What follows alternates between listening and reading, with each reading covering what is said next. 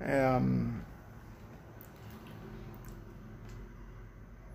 eu fazendo algumas pesquisas, hum, eu percebi que existe uma qualidade de pensamento que são os pensamentos terapêuticos.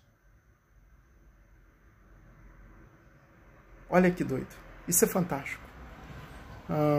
Basicamente, essa ideia dos pensamentos terapêuticos ela vai compor a minha teoria, que é o forcismo. E basicamente tudo que eu tenho pensado ultimamente está compondo, tá compondo o, o forcismo. E no que consiste né, essa, esses pensamentos terapêuticos? É, existem certos pensamentos que eles exercem um poder terapêutico muito grande em nós.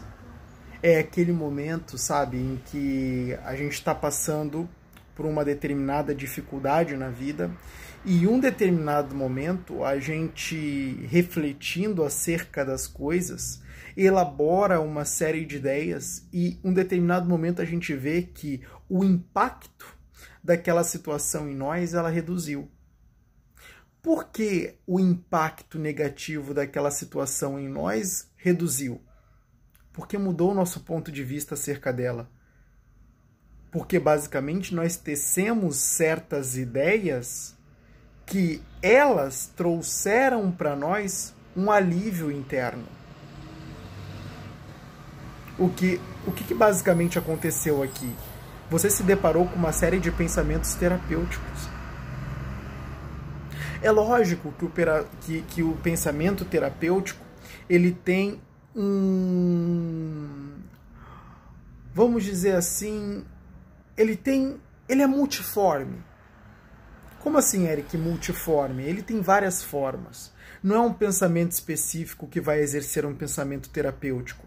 Até porque o, as situações que basicamente nós enfrentamos na vida, embora nós enfrentamos situações bem similares, a vida das pessoas elas, é, elas são parecidas, acontece que existe um, um certo tipo de pensamento que ele vai intervir com um poder muito grande.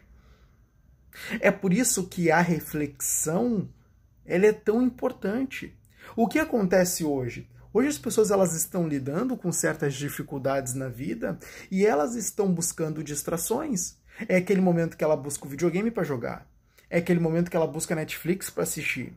Enquanto isso, o problema interno ele está lá, ele está gerando angústia. Ele está elevando a, a, a ansiedade, tirando ela do nível normal, do nível natural que é saudável, é, é basicamente o, aquela situação que ela não está sendo enfrentada, ela está sendo alimentada. Monstro que não é combatido cresce. E monstro grande te engole. Entende? O monstro ele precisa ser morto enquanto ele ainda é pequeno.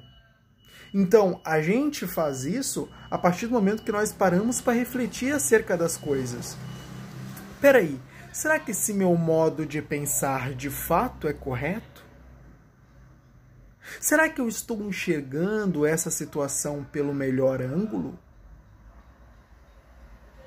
Será que realmente as coisas são como elas são ou as coisas estão sendo apenas como eu estou vendo? A questão das aparências. Será que isto é uma aparência ou isto é uma realidade? Porque se for uma aparência, não se trata de uma realidade.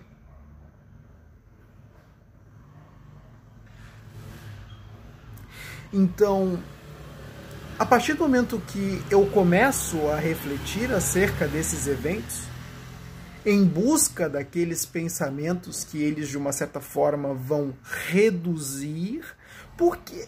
Vamos lá, vamos lá, vamos lá. Para que você possa entender isso da melhor forma possível.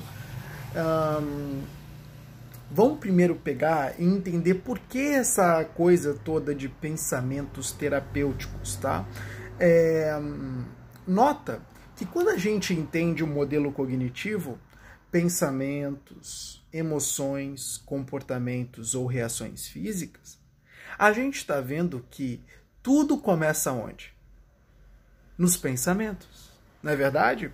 Por quê? Se nós temos uma linha onde pensamentos geram emoções, emoções geram comportamentos ou reações físicas, tudo está começando lá no pensamento.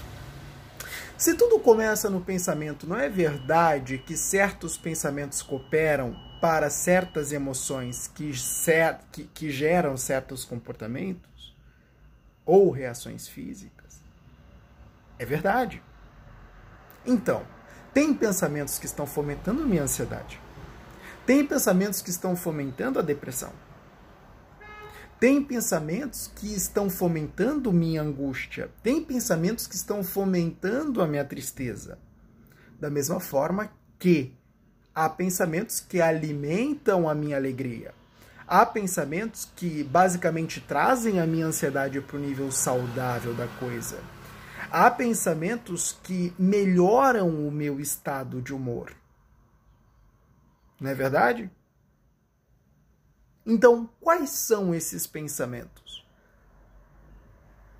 Logicamente, esses pensamentos eles só vão ser descobertos no processo de reflexão. Não tem como eu te dizer que o pensamento A vai fazer isso para você. Bom, tem certos pensamentos que já são pré-prontos e que, logicamente, são formas, são mentalidades que nós incorporamos e que, por si só, já geram estados terapêuticos naturalmente. Como, como, por exemplo, você está passando por uma dificuldade na vida, você olha para aquela dificuldade e diz: Isso só vem para me fortalecer. É um, é, um, é, é um padrão de pensamento que tira o nosso foco da dificuldade e passa o foco para o benefício da dificuldade, que é o fortalecimento. Percebe a inteligência?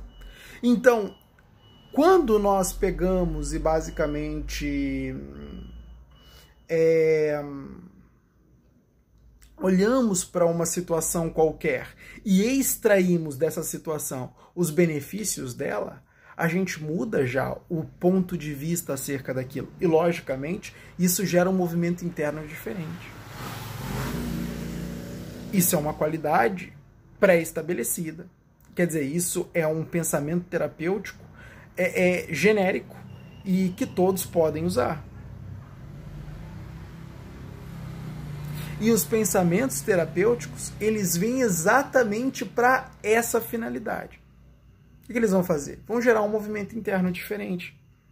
Então, aqueles pensamentos que seriam responsáveis por me angustiar, por reduzir o meu humor, por me fazer estar mais ansioso, eles vão ser substituídos por uma qualidade de pensamentos que vão trazer as coisas para um nível muito melhor.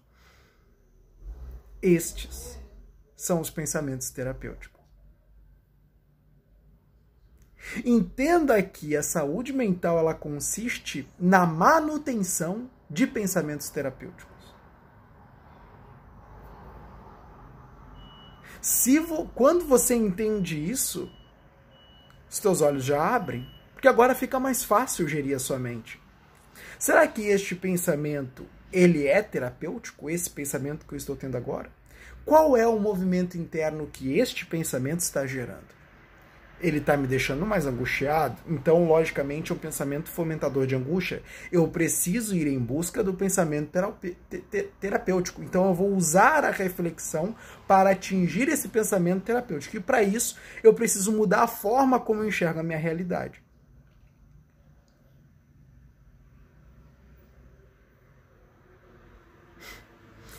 Isso é inteligência psicológica pura.